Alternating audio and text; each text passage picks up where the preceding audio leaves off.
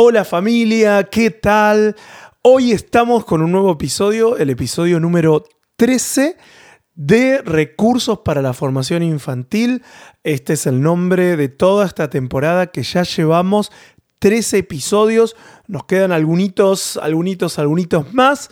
Eh, y, la verdad que gracias a todos por las devoluciones. Estamos muy contentos de poder aportar desde los entrenamientos SEDEN un granito de arena, algunas herramientas en lo que nos compete como papás, como maestros, como profesores, como tíos, como abuelos, como, abuelos, como amigos en la formación de los niños y de estas generaciones que de temprana edad eh, pueden vivir la vida de Cristo de una manera tan saludable, de una manera tan orgánica. Así que gracias por ser parte de, cada uno de estos episodios y también los que nos vienen acompañando de las temporadas anteriores. Hoy tenemos un episodio muy especial, especial primeramente porque nuevamente tenemos una mujer que hace algunas, algunos episodios atrás estuvimos teniendo la inauguración de, tener a una dama entre las filas de estas enseñanzas, que fue Estefanía Zapico, y hoy tenemos una mujer muy, muy especial, muy, muy querida para nuestra familia, para nuestro corazón, que es mi suegra, así como, como, como como, a ver, al decir mi suegra, entran tantas cosas en mi suegra y la verdad que estamos muy contentos por la pastora y apóstol Ana Dini. Ella vive en Tierra del Fuego y juntamente con todo el ministerio del Centro Cristiano, con su esposo, el apóstol y pastor Alberto Calviño, tienen y desarrollan un ministerio apostólico del cual nosotros somos parte también pero lo que más nos ha enseñado no es la gracia que Dios ha depositado sobre su vida, la honramos y aprendemos muchísimo, sino nos ha enseñado muchísimo como mamá, como suegra.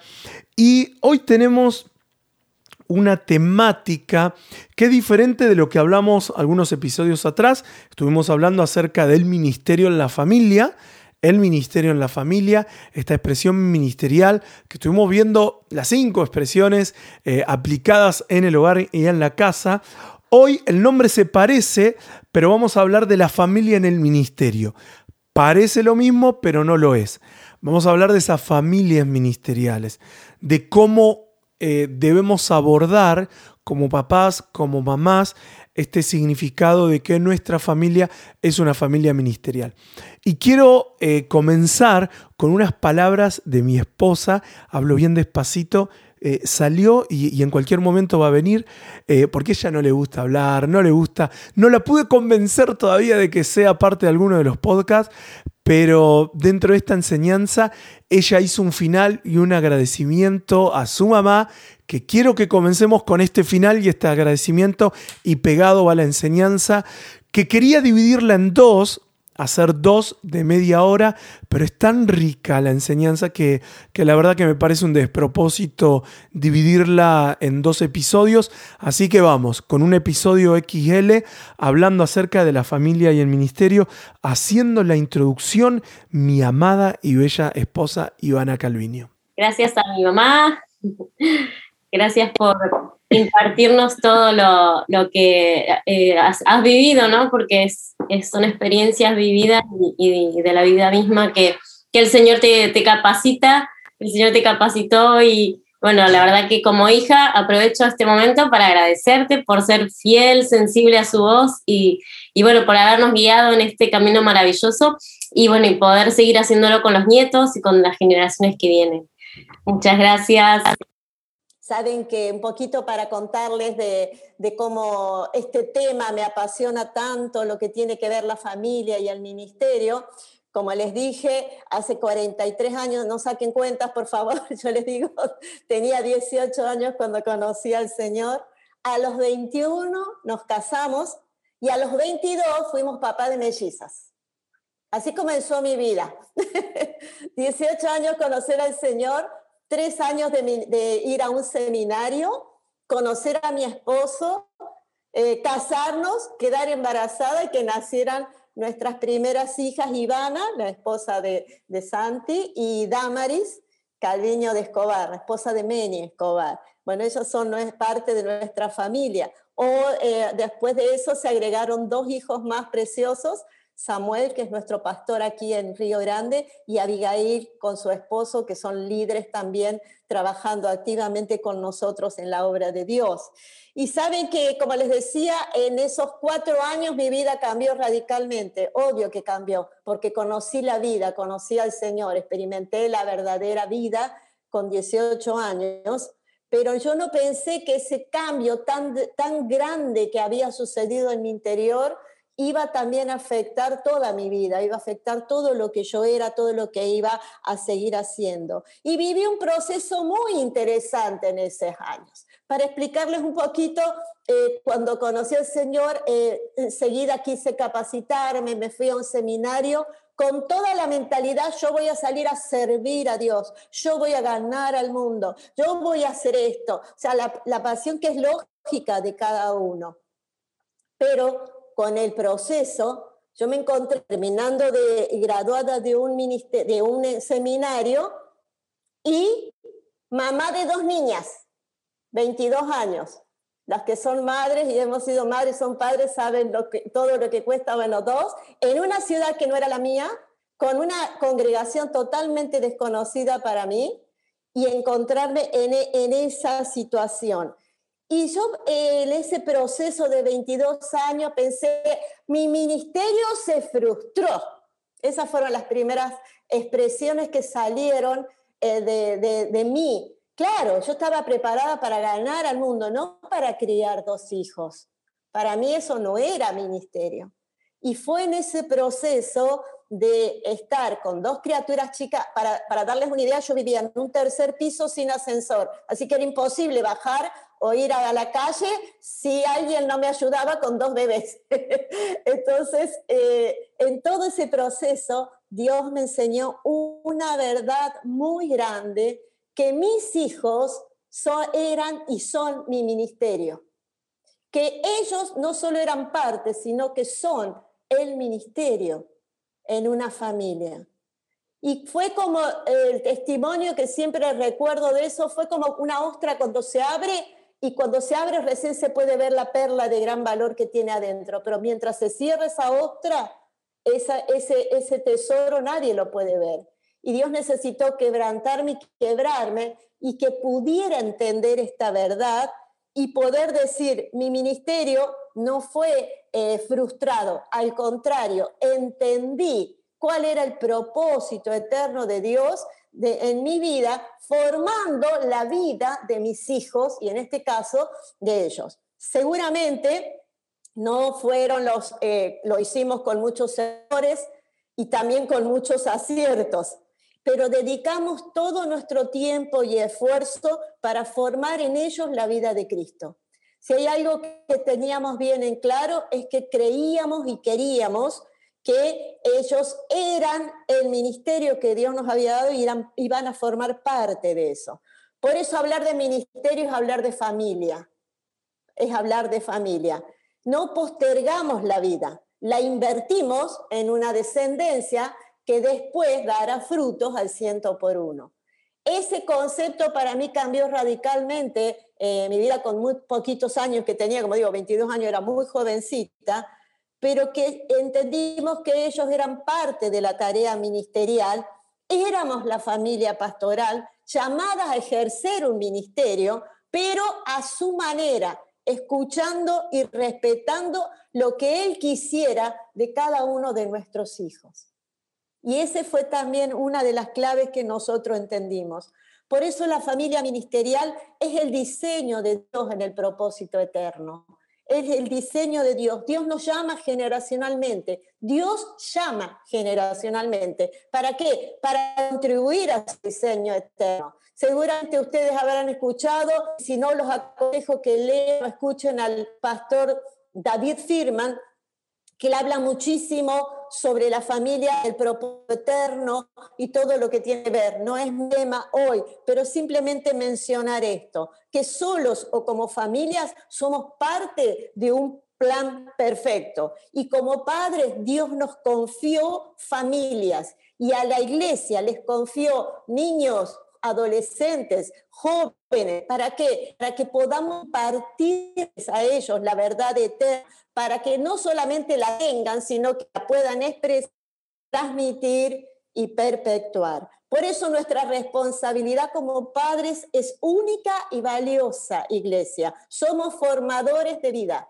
o deformadores, sería lo, lo, negativo, pero vamos a apuntar a lo positivo. Somos formadores de vida que reproducen el diseño eterno. Fuimos llamados a eso y formamos parte de una gran cadena generacional de transmisión de esa verdad.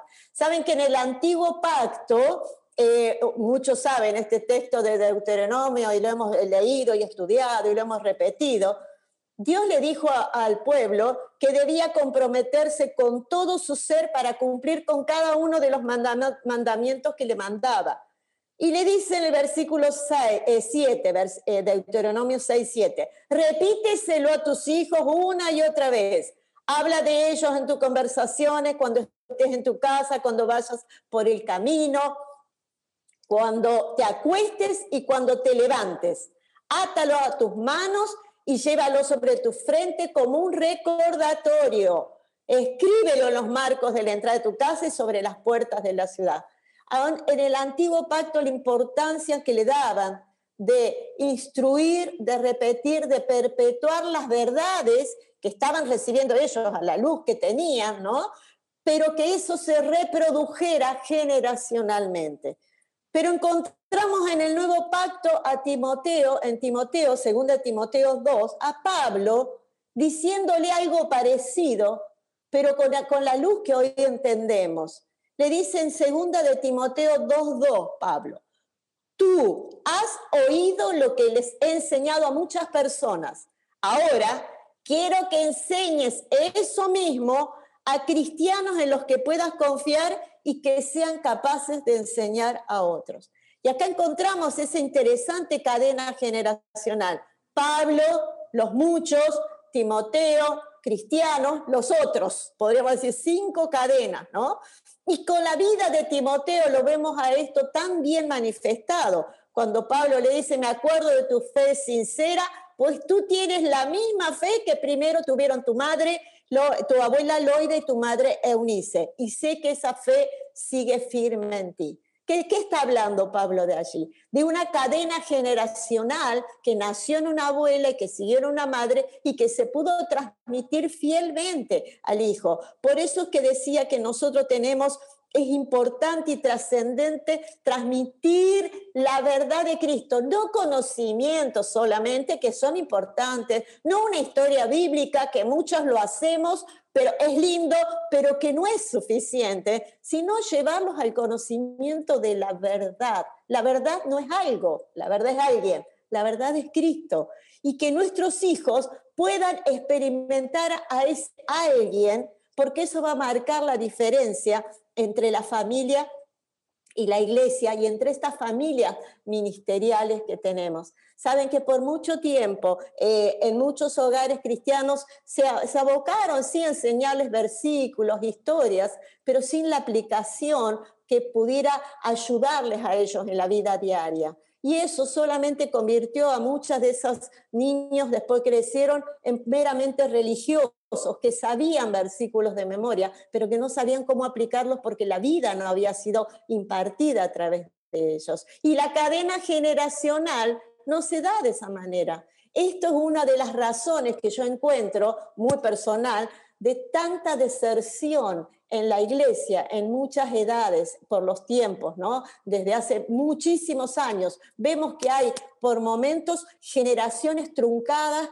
que cortaron esa cadena generacional y hubo que volver a empezar, volver a generar de nuevo todo. Por eso yo doy gracias, aplaudo espacios como estos que brindan a tantos de ustedes que están conectados hoy la necesidad y la urgencia de seguir capacitándose como padres, como docentes, como gracias ministeriales, ¿para qué? Para que la verdad de Cristo siga corriendo en nuestras descendencias y en nuestras generaciones, ¿sí? Por eso la importancia de transmitirla. Como decía, no es solamente, algunas veces dicen los padres, bueno, yo tengo un devocional programado. En el caso nuestro como familia, por ahí cuento un poquito de intimidades de la familia, nunca establecimos un devocional, porque no lo vimos necesario desde ese punto de vista para decir los martes a las nueve, una reunión más le agregábamos a nuestros hijos de las muchas que tenían que atravesar por ser hijos de pastores, sino que entendíamos que era la vida misma y los devocionales surgían como consecuencia de las mismas preocupaciones que ellos manifestaban. Venían de la escuela, habían escuchado una enseñanza sobre, no sé, en esa época sobre el evolucionismo o distintas áreas, hoy escuchan sobre la ideología de género. Y en vez de decir, bueno, esperen hasta las nueve que organizamos el culto familiar y hablamos de eso, no, surgía espontáneamente poder empezar a hablar con ellos y explicarles y darles allí. Y de esa manera no estaba algo programado, pero siempre había esa concientización y esa instrucción que transmitía y que queríamos que se siguiera transmitiendo generacionalmente. No teníamos horarios para orar, por supuesto orábamos en la vida como familia, dando gracias a Dios por ese alimento, orando por los necesitados, pero si había alguna situación o alguno de ellos estaba enfermo, tenía un examen o lo que sea, no esperábamos un momento preciso para decir vamos a orar, sino que transmitíamos con fidelidad la verdad, que la verdad es dinámica, la verdad es activa, la verdad es natural, tiene que fluir constantemente en distintas situaciones, lavando los platos, manejando el auto, haciendo una compra, en fin, en los ambientes donde se genera algo que ellos necesitan poder impartirle ahí. También entendíamos que y entendemos que es practicar esa vida en cada momento sin imposición de ritos, porque si no se pierde la frescura de lo natural y de lo cotidiano.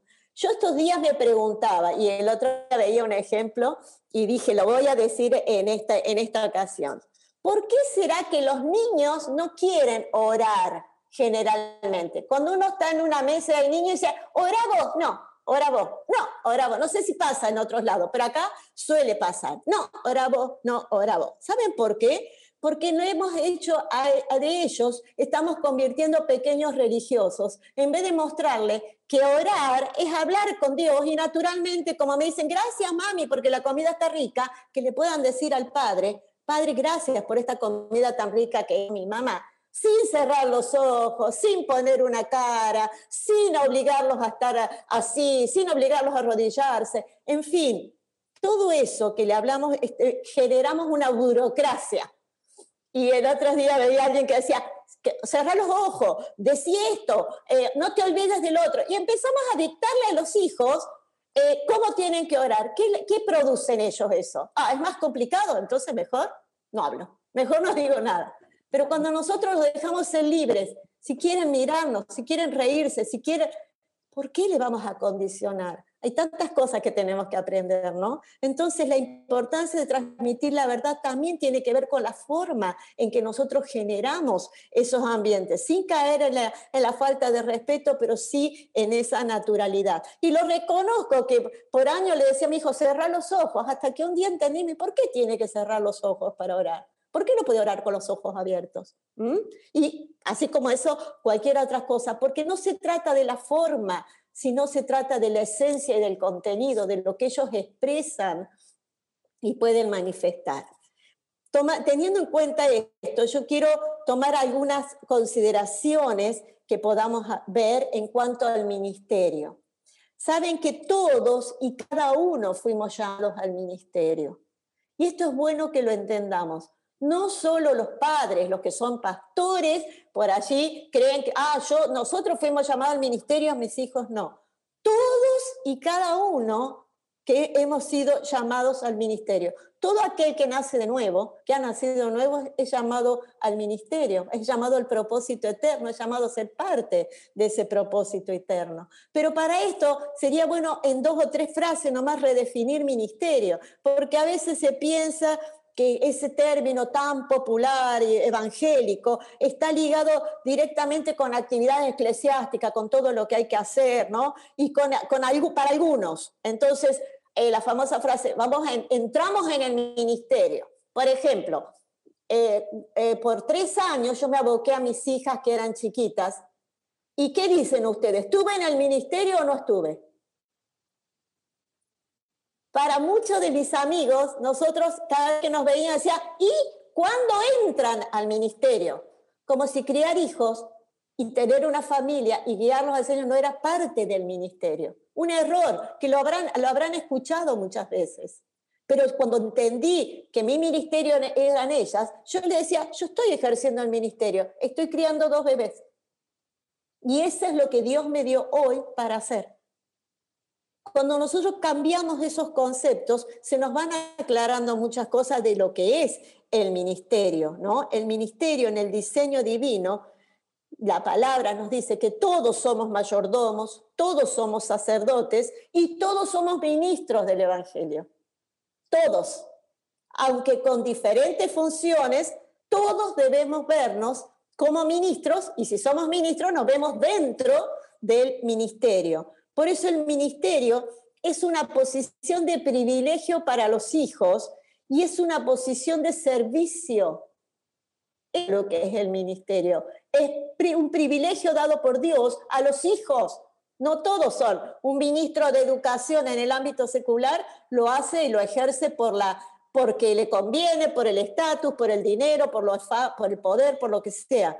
Pero para nosotros el ministerio es una posición en ese aspecto de privilegio, porque solo los hijos de Dios accedemos a eso. Y es una posición de servicio, de servicio. ¿Para qué? Diseñada para el avance del Evangelio y enfocada hacia todos. Y si yo digo hacia todos, entonces incluyo a mi familia. Y entonces puedo entender que todos, el ministerio es para todo hijo de Dios nacido de nuevo. Todos y cada uno de nosotros hemos sido llamados a esta área y vuelvo a reiterar esto, con una tarea diferente, con una asignación, con una gracia, con un don para exponer y multiplicarlo seguramente al ciento por uno. Por eso que la palabra también nos dice que un día cada uno deberá dar cuenta ante Dios de lo que se le impartió. Y nuestros hijos han recibido una gracia, un don, han recibido una asignación para expresar y un día también van a dar cuenta ante Dios, pero también nosotros como padres tenemos que prepararlos para que ellos puedan desarrollar al ciento por uno, expresar, multiplicar eso que han recibido de parte de Dios para ejercer el ministerio. La palabra nos dice en Efesios y sabemos en Efesios 4 que Dios constituyó unos apóstoles, profetas y todo lo demás, a fin de capacitar al pueblo de Dios. Y en ese pueblo de Dios están mis hijos, nuestros niños, los jóvenes, los adolescentes. ¿Para qué? Capacitar al pueblo de Dios para la obra del ministerio. y otra versión dice, para la obra de servicio. ¿Para qué? Para edificar al cuerpo de Cristo ese versículo a nosotros nos tiene que retumbar. Siempre lo utilizamos en función de, lo, de la iglesia, de los demás, pero incluyamos allí a nuestros hijos. Ellos, ellos han sido llamados y van a ser llamados y van a ser capacitados por distintas gracias. ¿Para qué? Para que puedan ejercer esa obra del ministerio, para que puedan ejercer ese servicio a otros santos y ahí la cadena generacional sigue avanzando.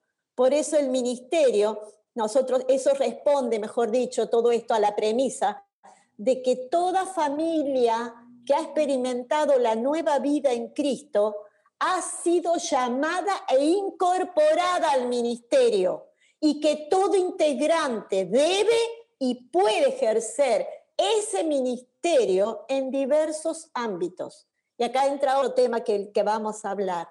Otros ámbitos, porque por años algunos conceptos mal enfocados sobre el ministerio era que si éramos hijos, eran hijos de pastor o de un líder o estaban trabajando a nivel eclesiástico, deberían involucrarse en algún área eclesiástica. Si no, ese, ese joven o ese niño o ese adolescente no estaba eh, en el ministerio, ¿no? Y el mal uso de esa palabra de ministerio que como un acto de servicio, limitó no solamente a, un grupo de hijos de pastores y líderes, los limitó seriamente. ¿Por qué? Porque muchos vivieron frustrados desde la niñez aún por no saber discernir su lugar en el cuerpo.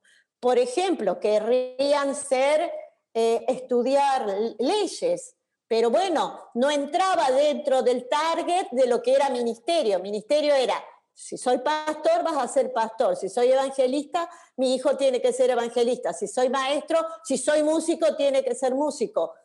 Que no son cosas malas, no estoy diciendo que eso es malo, pero que nosotros los limitamos por mucho tiempo, por eso digo conceptos mal enfocados sobre el ministerio, los limitamos que eso era lo único que significaba ministerio. Y eso lo llevó a no, al temor a no ser lo mismo que sus padres, lo frenó en el diseño que Dios tenía pensado para ellos. Por eso es que, vuelvo a, lo que dije hace un momento, vimos generaciones que se perdieron por no haber podido comprender esto. Iglesias cerradas a otras expresiones de, ministerio que no sean dirigir, cantar, orar, que no estoy en contra, lo hacemos y vamos a seguir haciéndolo, pero que hay mucho más que abarca la tarea ministerial. Por eso que hoy, hoy estamos viendo que muchos jóvenes están abiertos a la política, a las artes, a la ciencia, a los deportes, bueno, a las distintas, distintas expresiones que estamos, que estamos experimentando y que nos parece muy bien, y también vamos a hablar un poquito de eso. Pero contarles un poquito en el caso de esto, nuestra experiencia en ese ámbito siempre nuestra, fue escucharlo, nuestra experiencia fue escucharlos escuchar qué es lo que ellos también estaban recibiendo del Espíritu Santo, porque no sé si ustedes saben, papá, el Espíritu Santo habla a nuestros hijos. El Espíritu Santo le habla a nuestros hijos como nos habla a nosotros. Y ellos, cuando han tenido ya una experiencia con Dios, pueden escuchar y discernir esa voz y escucharlos a ellos ayuda justamente para saber hacia qué dirección Dios los está guiando y confiar que lo que fue depositado dentro de ellos en sus vidas a través de la, de la, de la impartición como padre que nos tocó, confiar que va a ser lo que Dios quiera. Por eso no tenemos que tener temor de soltarlos, de soltarlos. Esto es lo que me gustaría hacer, que nos manifiesten. Capaz que no tiene aparentemente nada que ver con lo eclesiástico, pero ahora voy a entrar en ese tema, pero sí tiene que ver con lo que Dios quiere formar en ellos para el ministerio que ha planeado. La otra, el otro error que yo veo, concepto mal enfocado, es lo opuesto. Si sos hijo de pastor o de líderes, que nadie te condicione. Vos tenés que ser alguien en la vida, lo que quieras ser. Otro extremo, ¿verdad? Y este pensamiento llevó a muchos jóvenes cristianos a enfocarse más en lo temporal por encima de lo espiritual. Entonces su carrera, su vocación, su sueño se convirtió en, en su objetivo mayor, pero sin Dios, sin vida. Y aún con el aval de muchos padres, fueron estimulados y animados a buscar su futuro en distintas disciplinas para que sean alguien en la vida, para que no sufran lo que yo sufrí, para el desarrollo personal. Y que aún iglesias estimulan esto a salir jóvenes al mundo, al sistema. Pero ¿cuál es el peligro de todo eso? Sin un enfoque claro y preciso del por qué y para qué lo hacen, fueron impulsados, pero sin capacitación ni preparación. Y eso sí fue una tragedia también. Y allí también perdimos generaciones. ¿Por qué? Porque esos niños que fueron criados en un ambiente cristiano, la temporalidad, eh, el acostumbrarnos al sistema, el ser absorbidos por el sistema, nos llevó a decirle, vos tenés que ser alguien, pero no los capacitamos, como dije. Y ellos comenzaron a replicar un modelo del sistema pero sin los principios de, Biblia. Y por eso es que es importante tener en cuenta que cuando nosotros tenemos un pensamiento, decir, quiero que mi hijo, quiero que la iglesia tener profesionales, que es excelente, estudiese algo, tengamos en claro la motivación por la cual estamos queriendo eso. Nosotros como padres debemos respetar sus decisiones. El caso nuestro nos pasó que eh, nuestras hijas, las mellizas, se fueron a vivir a 3.000 kilómetros de distancia. Nosotros vivimos lo último de la Tierra, en Argentina, bien, bien al sur. Y ellas se fueron a Buenos Aires 3.000 kilómetros a vivir en una época de su juventud, ¿no? Y muchas personas nos preguntaban si no teníamos temor de que fueran contaminadas por el sistema, ¿no? Que el sistema las atrape, que lo que habían aprendido, claro, porque ellas siempre vivieron en cierto modo como en una burbuja, ¿no? Ahora estaría bueno, la burbuja, que se habla tanto de eso, pero vivieron siempre en, ciudades chicas, en, con todas sus relaciones, su amistad estaban, giraban en el torno de la congregación, todas sus actividades, etcétera, etcétera. Y si bien se fueron a estudiar lo referente también eh, la parte música y ministerial en cuanto a, también al ministerio. Sabíamos que era otra forma porque ellas tenían que administrarse, tenían que vivir solas, tenían que, nadie les decía qué horas se acostaban, se levantaban, nadie, nosotros no estábamos. Entonces, ese, eh, no sabíamos con quién podían juntarse, con quién no, pero siempre nosotros, este, mi esposo les respondía esto a personas cuando hablábamos, que nosotros le dimos todo lo que teníamos, que era Cristo. Y que no teníamos ahora temor de lo que ellas quieran, quieran hacer, porque si Cristo gobernaba sus vidas, siempre harán lo que Él quiere o lo que Dios quiera.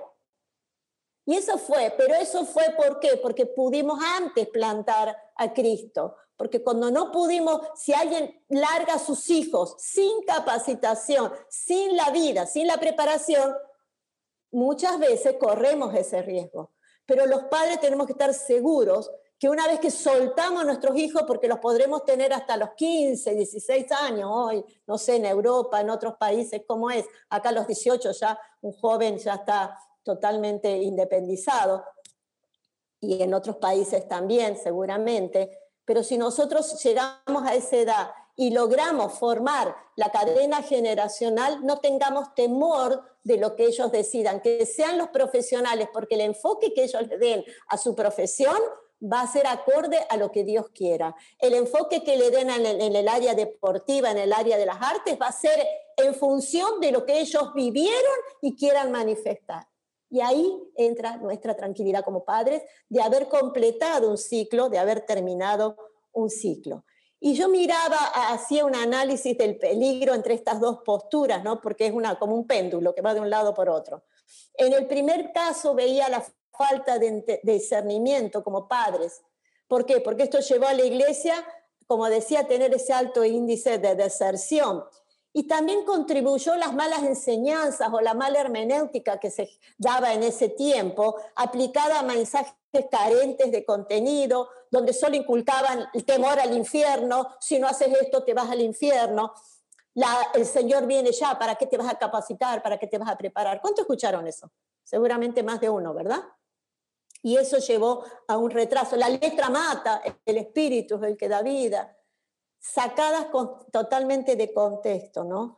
y también la escasa enseñanza del lugar que ellos, nuestros hijos, nuestros niños, nuestros adolescentes ocupan en el cuerpo de Cristo, porque ellos son parte, no es que la iglesia y los niños. Muchas veces uno le pregunta a algunos pastores, eh, ¿qué estás pastoreando? Y tenemos una congregación, no sé, de 200 y los niños. Y los niños no son la iglesia, son la iglesia hay cosas, bueno, ahí entraría lo del lo de libro, fieles, certeros y exactos, ¿no? De redefinir palabras. Ellos son, son iglesia, no son el futuro tampoco, son iglesia están caminando a la par nuestra y haciendo iglesia con nosotros y ejerciendo el ministerio en el tiempo correcto de ellos hasta medida que vayan creciendo, ¿no? Por eso en el primer caso, en esta postura, como decía, de la ley del péndulo, de que, eh, de que si sos pastor tenés que ser pastor, llevó a muchos jóvenes a una ignorancia, y entiéndase el término ignorancia, no peyorativamente, sino ignorancia en decir, eh, se quedaron, se quedaron, se quedaron frustrados. En el segundo caso, veo la falta de sensibilidad de los padres en primer lugar de los padres, también la iglesia, porque son los únicos los padres responsables de velar, de guiar, de acompañar y enfocar a los hijos en el pensamiento basado en lo eterno por encima de lo temporal. ¿Qué significa esto? ¿Está mal que seas un profesional? No, pero más importante es que entiendas que antes de ser un hijo, necesitas la vida del hijo en vos, ¿no? Esto es justamente el pensamiento postmoderno que invadió tanto aún la iglesia, es justamente está sustentado en parte porque los hijos cumplan los sueños frustrados de los padres. Entonces, vos tenés que ser lo que yo quise ser, pero que me frustré porque te tuve que criar a vos. Pero el que piensa así no ha entendido realmente el diseño de Dios. Ningún padre tiene que sentir frustrado por haber criado sus hijos. Se postergó capaz que un deseo, que después lo pudiste continuar o no, no sé, pero no tiene, no hay cabida la frustración cuando estamos formando vidas para el ministerio y vidas que van a redundar que otros vengan atrás. Entonces el alcance es tan eterno, tan grande, tan no lo podemos imaginar porque nosotros no lo veremos, pero ustedes se ponen a pensar todos los que vendrán atrás de hijos e hijas, de niños que fueron formados en el concepto de lo eterno, que entienden esta verdad generacional, esta cadena generacional. No lo veremos, pero somos parte, somos un eslabón. Y esa es la satisfacción que nos tiene que dar. Por eso nadie tiene que sentirse frustrado por no haber podido realizar sus sueños. Si está en el propósito de, Dios que lo hagas, lo harás. Y si no, no lo harás. Yo de adulta terminé una, una carrera terciaria que siempre me gustó, que era eh, eh, periodismo, que acá se llama comunicación social. La terminé en forma terciaria, lo hice cuando ya todos mis hijos este, estaban grandes. Por un deseo, no me ni siquiera ejerzo de eso pero fue una satisfacción, pero no, eso no me limitó a mi vida. Decía, ay, qué frustrada estoy, lo tengo que hacer. Lo hice para conocer otros ambientes, para tener otras relaciones, para también poder involucrarme en otros, en otros ambientes. Y eso no afecta en nada, esa, ni me sentí frustrada. Por eso eh, la separación de lo secular con lo espiritual ha sido uno de los errores más groseros que llevó a la iglesia no, que no vivan el verdadero evangelio, muchos de sus niños, jóvenes o adultos. Es una grieta, es una palabra muy de moda acá en Argentina y creo que en muchas partes, ¿no? Esa grieta ocasionó un retraso en la iglesia y hoy saben que estamos haciendo re-evangelizando a esas generaciones.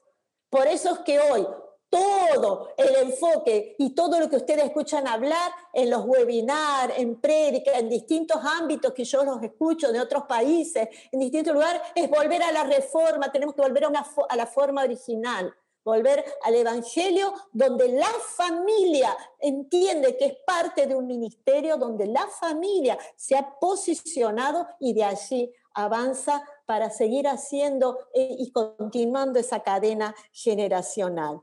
Creo firmemente que como padres, pastores, líderes, formadores, el título que tengas en este momento o la asignación que estés cumpliendo, somos responsables de generar conciencia generacional, integral en todo lo que administramos. Este pequeño análisis que quise hacer justamente a mí me llevó a ver algunas falencias o ausencias, ¿no? Por ejemplo, la impartición de la vida de Cristo en la familia. Juan, eh, Jesús nos dice impartir la vida de Cristo, ahí lo estamos viendo. El apóstol Juan nos dice en, en el Evangelio palabras mismas de Jesús, el que tiene al Hijo tiene la vida, el que no tiene al Hijo de Dios no tiene la vida. Jesús mismo dijo, y la manera de tener vida eterna es conocerte a ti, el único Dios verdadero, y a Jesucristo a quien tú enviaste en la tierra. Juan 17, 3 si lo tiene. Impartir la vida.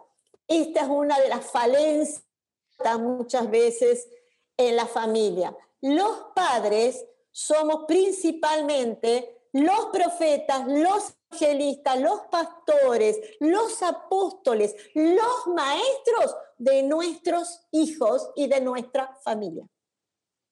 Nosotros no necesitamos que un profeta le profetice a nuestros hijos para saber qué será porque esa asignación fue dada como padres y nosotros como sacerdotes la podemos ejercer sobre ellos para formar en ellos la vida que, quiere, que Dios quiere. Ellos tienen que ser, tener la certeza con la gracia evangelística que nacieron de nuevo. No lo tenemos que dar por supuesto. Ah, va conmigo a las reuniones, ah, va a la escuela generación o bíblica o como quiera llamarle, escuela dominical conmigo, entonces mi hijo eh, está, con Dios, es, salvo o, o no tiene que arrepentirse.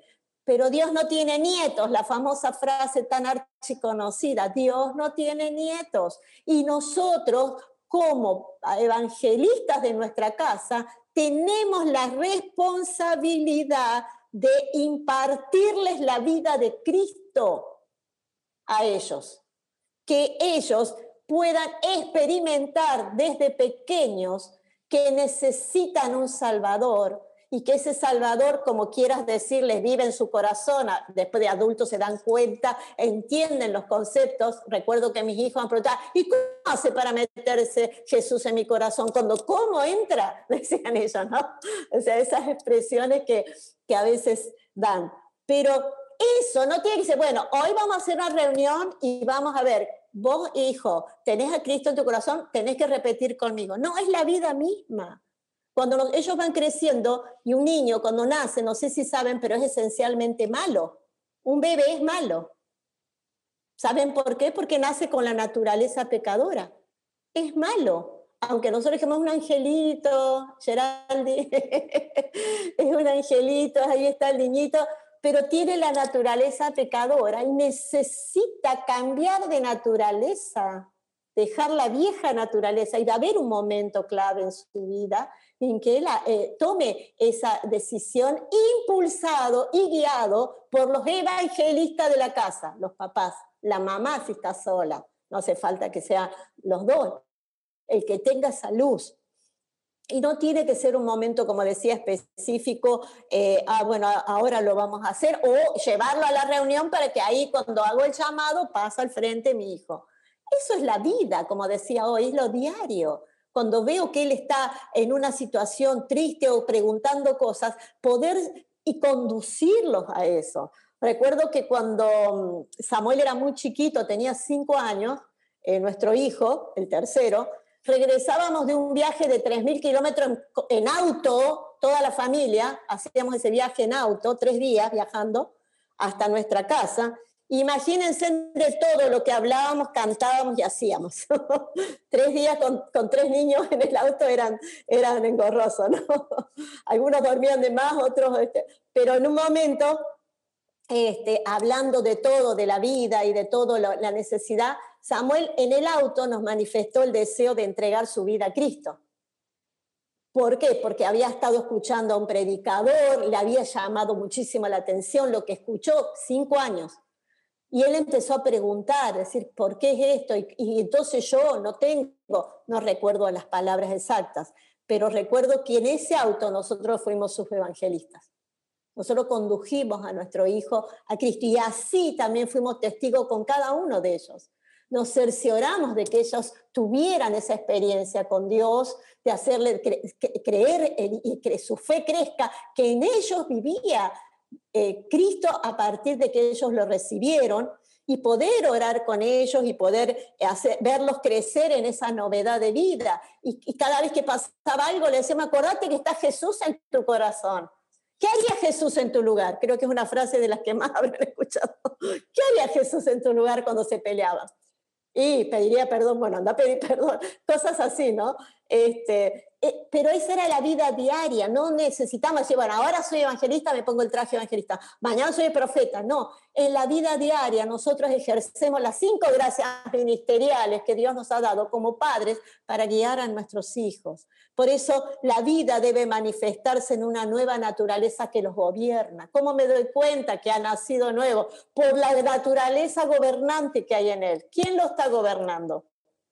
Y cuando yo no veo que esa naturaleza gobierno, como padre debo preocuparme y ocuparme para llevarlo a que la naturaleza de Cristo gobierne su vida. Y ese es el trabajo de evangelista, del pastor, de aquel que está con eh, cuidando el rebaño. No demos por supuesto que nuestros hijos tienen a Cristo. Debemos ser intencionales.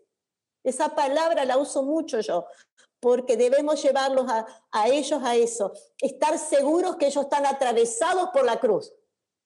Esa es una de las certezas mayores que nos va a dar a nosotros la, satisfacción por un lado y también llevarlos a servir en, otras, en distintas áreas. ¿Por qué? Porque estamos trabajando con un nacido de nuevo y los podemos involucrar, jóvenes, en la iglesia, los maestros, llevar a sus niños, no conformarse con darle una historia, bueno, sí, Jonás fue desobediente, sí, David tiró la ondita. Bueno, pero ¿qué significa eso hoy para ellos? ¿Cómo lo puedo aplicar a sus vidas el hoy? Eso lo van a ver seguramente en el otro webinar. Solamente menciono esto, sino llevar a cada niño a que tenga una experiencia real con Dios. No fuimos llamados a contar historias, fuimos llamados a transformar vidas y a darles a ellos una, la posibilidad de una vida nueva. ¿Mm? Esto también tiene que ver con padres, como decíamos hace un rato, eh, a mí me alarma que a veces veo padres tan preocupados en lo que van a hacer sus hijos en el futuro, que preocupados que sus hijos tengan un presente en Cristo. Les preocupa más un futuro incierto que un presente totalmente cierto, que es la vida de Cristo en ellos. Padres más afanados en que sean un profesional que en tener un hijo de Dios en la casa. No está mal eso, pero invirtamos el orden. Quiero un hijo de Dios que sea un excelente profesional. Quiero un hijo de Dios nacido de nuevo que pueda expresar en las artes todo lo que el Espíritu Santo le va hablando a él. Hablaba justamente de la necesidad o la responsabilidad de orar integralmente por nuestros hijos. Y una de las eh, contaba una de nuestra experiencia que tomamos la costumbre de orar desde muy pequeños por ellos y por sus compañeros, o sea, por sus esposos y por sus esposas. Y cuando dije, no nos salió tan bien, ahí se cortó. pero, bueno, volviendo al tema, porque entendíamos que es la decisión que ellos tomaran en cuanto a esas personas que lo acompañarían en la vida sería fundamental también para el desarrollo de toda esa cadena generacional. Y oramos reclamando los mejores para ellos, pero también tratamos de formar a, nuestra manera los mejores para ellos. Y hoy, hace un tiempo, ya bastante desde que nacieron nuestros últimos nietos, desde vida en adelante, lo, empezamos a hacerlo bien cada vez que estamos juntos con mi marido, oramos por nuestros nietos, y por los esposos y esposas de ellos. Y la declaración es que sean hombres y mujeres de Dios que sirvan al propósito eterno.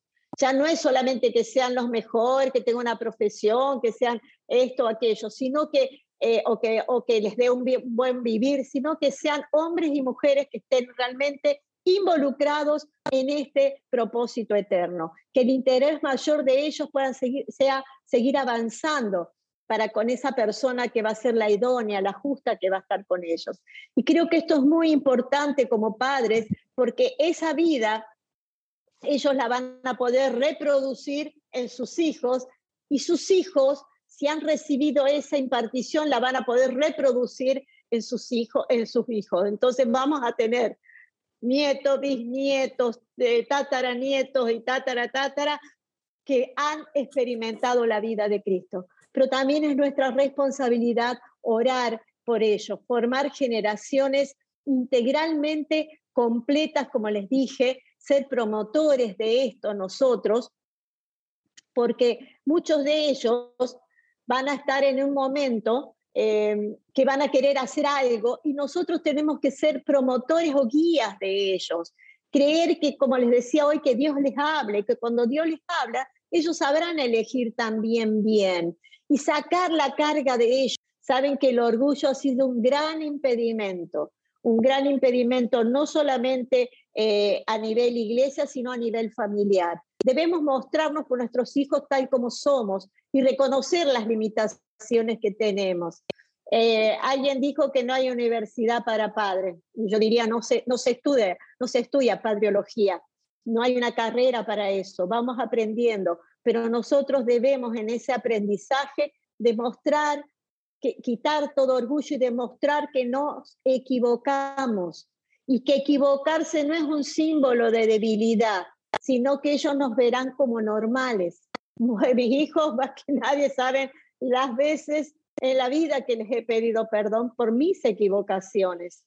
Pero eh, lejos de ver que ellos eh, me pusieran eh, o, no, o, no me, o me tuvieran de menos, yo vi en ellos actitudes que ellos también aprendieron a pedir perdón y a reconocer equivocaciones. Creo que el perdón es un tema para hablarlo largo, pero solamente mencionarlo, aprender a pedir perdón y perdonar. ¿Por qué? porque ellos necesitan la misma misericordia que nosotros necesitamos de parte de Dios. Muchas veces los padres decimos, bueno, que sea la última vez. Y si Dios nos dijera como padre eso, ¿qué diríamos?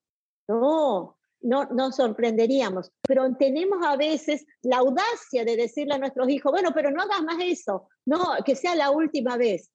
Y estamos muchas veces más propensos a entender los errores y pecados de los demás que los de nuestra iglesia, de los que están con nosotros.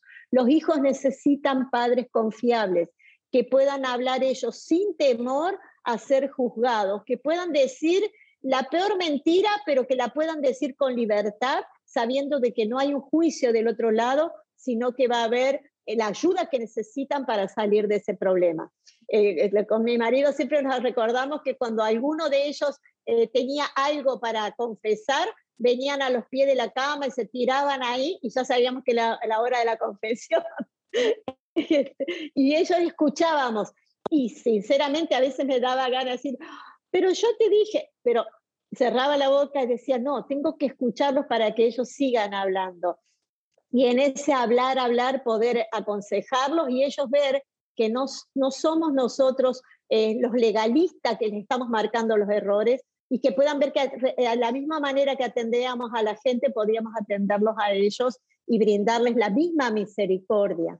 La iglesia tiene que ejercer y los padres esa gracia ministerial dedicando tiempo, esfuerzo, dinero, recursos, todo lo necesario para formar hombres y mujeres. No quiero extenderme mucho, solamente mencionar el ejemplo de David. David eh, dice la palabra de Dios que él quería hacerle el templo a Dios en el, en el concepto del antiguo pacto, pero él no lo pudo hacer porque fue hombre de guerra. Entonces dice que él se abocó a prepararle a su hijo todo lo necesario. Y un versículo que está en Segunda de Crónicas 22, 5 dice, mi hijo Salomón es muy joven e inexperto, pensaba David y el templo que hay que construir para el Señor debe ser el más grande y famoso de toda la tierra. Por eso le dejaré todo listo. Así que antes de morir, David dejó todo listo. Esas expresiones, sería, es muy interesante todo, yo he escrito sobre esto, pero solamente ver cómo David preparó todo, recursos materiales, espirituales, humanos, emocionales, no escatimó nada antes de morir para dejarle listo un camino a su hijo, que iba a construir un templo, un edificio temporal que se, derrumbó y que no, que no existe. ¿Cuánto más nosotros, padres, que estamos edificando el templo vivo, que son ellos, poder invertirnos nosotros y gastarnos aún nosotros mismos para, por ellos y para ellos? Después también entender que hay una función eh, específica de los padres ministeriales. Ya estoy terminando con esto en segunda de Timoteo 4.1 hay un pasaje que muchas veces los pastores, predicadores, todos hemos utilizado eh, pensando en la iglesia. Entonces se lo doy a la iglesia porque la iglesia, y de nuevo el concepto, como si mis hijos no fueran iglesia, ¿no? Pero vamos a leerlo pensando en la familia y especialmente en los hijos. Dice segunda de Timoteo 4.1, en presencia de Dios y de Cristo Jesús que ha de venir en su reino y que juzgará a los vivos y a los muertos, te doy este solemne encargo. predica la palabra y entre paréntesis ponele a tus hijos. Persiste en hacerlo, sea o no oportuno. Corrige a tus hijos, reprende y anima a tus hijos con mucha paciencia con tus hijos, sin dejar de enseñar a tus hijos. Sé prudente, versículo 5, en todas las circunstancias, soporta los sufrimientos, dedícate a la evangelización con tus hijos, cumple con tu deber de, los deberes de tu ministerio en tu casa con tus hijos. ¿Cómo cambia cuando podemos aplicar estas palabras donde nosotros somos justamente los que ejercemos esa gracia ministerial de animar, de estimular, de alentar, de corregir, de instruir? Ese es nuestro trabajo para que la vida de Cristo se siga formando en ellos. Ahí no tendremos temor de soltarlos al ministerio. Váyanse, hagan lo que quieran, porque lo que quieran hacer va a ser lo que Dios quiere. No tengamos temor que el sistema los atrape. ¿Saben por qué? Porque ellos van investidos de la vida, harán el querer de Dios y buscarán ser sal y luz de la tierra. Esto también tiene que ver, en tercer lugar, con expresar sabiduría. Nosotros debemos, una de las falencias que a veces tenemos como padres y, como eh, eh, docentes o, ejerciendo la gracia ministerial, es la expresión de sabiduría. Esa, si hay algo que necesitamos como padres es ser sabios. La palabra está llena, el libro Proverbios, sobre esto, ¿no? Y muchas veces esa sabiduría se tiene que expresar en, en las disciplinas que le damos y que queremos darle a los hijos, ¿no? Y decimos, bueno, eh, hiciste esto mal y te corresponde esto. Y hay un ejemplo que siempre da mi esposo, eh, que lo voy a citar, porque sabiduría es saber aplicar todo el conocimiento adquirido, pero saber aplicarlo en qué momentos y de qué maneras. Y saben que eh, él siempre cuenta el ejemplo del pescador. Acá, bueno, se pesca mucho trucha en esta zona, porque ser zona fría hay mucha trucha. Y la pesca de la trucha es tirar la línea y esperar, esperar que el pescadito este lo atrape, ¿no? Y hay momentos en que la trucha pelea mucho, dice. Eh, entonces empieza a tirar la tanza, tira la tanza. Y entonces, si uno le, dice, si vos lo dejas que tires, corres el riesgo de que la tanza se corte. Entonces, ¿qué hace el buen pescador? Suelta el reel y corre la tanza y el pescadito cree, la trucha cree que está libre, pero al rato vuelve a sentir el tirón. Y es una, un tire y afloje entre el pescado, una lucha, ¿no? ¿Quién eh, va a ganar esa, lucha. Y en esta, este ejemplo, muchas veces nosotros lo hemos visto en función de los padres. Si somos muy rígidos, corremos el riesgo que la tanza se corte, la relación, la comunicación con nuestros hijos se corte y no la recuperemos más. Y si somos muy blandos, corremos el riesgo de que también los perdamos porque van a hacer lo que quieran. Entonces, la sabiduría es saber aplicar cuándo tiro, cuándo tengo que tensar y cuándo tengo que soltar. Cuando hay cosas que no son tan urgentemente para dar una disciplina, un castigo, como quieras llamarlo, que palabras que no me gustan de por sí, sino corrección, exhortación, eh, advertencias.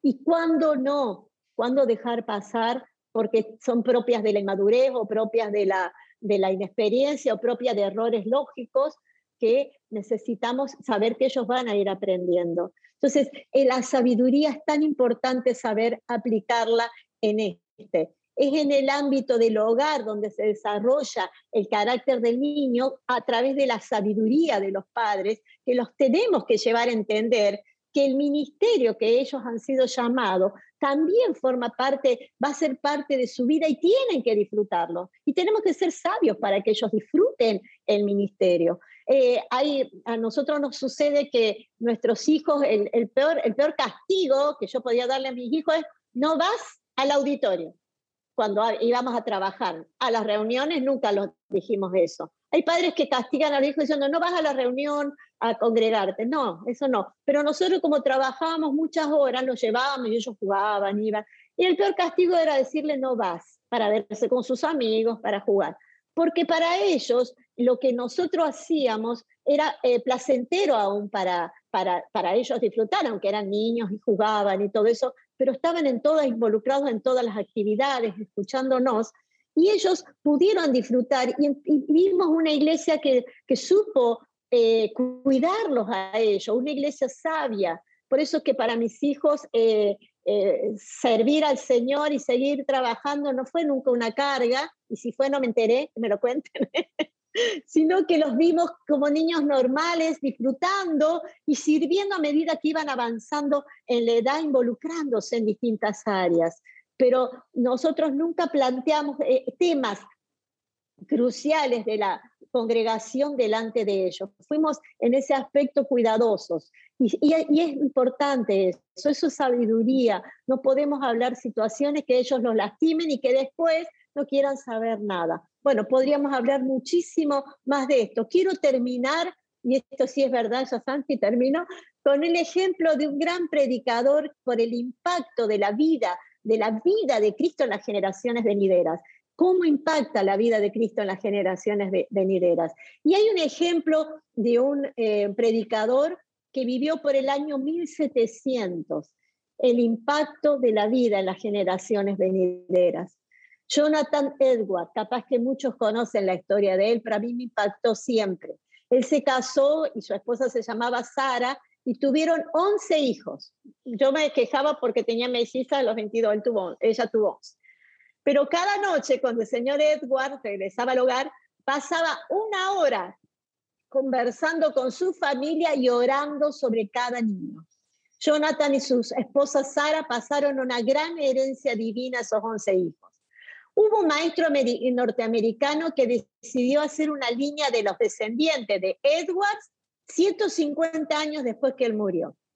Y las conclusiones a las que llegó este hombre fueron notables cuando las comparó con otro hombre que vivió en la misma época de Edwards, conocido como eh, Max Schutz, y que vivió en ese mismo periodo. ¿no? Max Schutz fue un convicto y un asesino. 42 hombres descendientes de él figuran en el sistema carcelario de Nueva York. Los descendientes de Shuk incluyen 7 asesinos, 60 ladrones, 190 prostitutas, 150 reclusos, 310 mendigos, 440 que eran físicamente, sus vidas eran físicamente destruidas por la adicción al alcohol. Los 1.200 descendientes que fueron, de los que fueron estudiados, 300 murieron prematuramente. A la par, Jonathan Edwards, su, su herencia incluye un vicepresidente de los Estados Unidos, un decano de la Facultad de Derecho, un decano de la Facultad de Medicina, tres senadores de Estados Unidos, tres gobernadores, tres alcaldes, 13 presidentes universitarios, 30 jueces, 60 médicos, 65 profesores, 75 oficiales militares, 80 funcionarios públicos, 100 abogados, 100 clérigos, 285 graduados universitarios. Y uno se pregunta, ¿cómo se explica todo esto? La diferencia estaba en la vida que este hombre, Edwards, que era un hombre piadoso, tenía, pero que también trabajaba duro, era un hombre inteligente y moral y trabajó en su descendencia. Estos legados tan contrastantes contribuyen un ejemplo de lo que algunos llaman la regla de las cinco generaciones. Como un padre cría a sus hijos, el amor que les brinda, los valores que enseña, el clima emocional que ofrecen y la educación que le proporcionan, influencian, escuche bien esto, no solo a sus hijos, sino a las cuatro generaciones a seguir ya sea para bien o para mal. Y esto nos plantea un gran desafío. Y la pregunta es, si alguien estudiara a nuestros descendientes cuatro generaciones más tarde, ¿qué te gustaría que descubran? ¿Deseas un legado como el de eh, Jonathan Edwards o el de Mark Lux?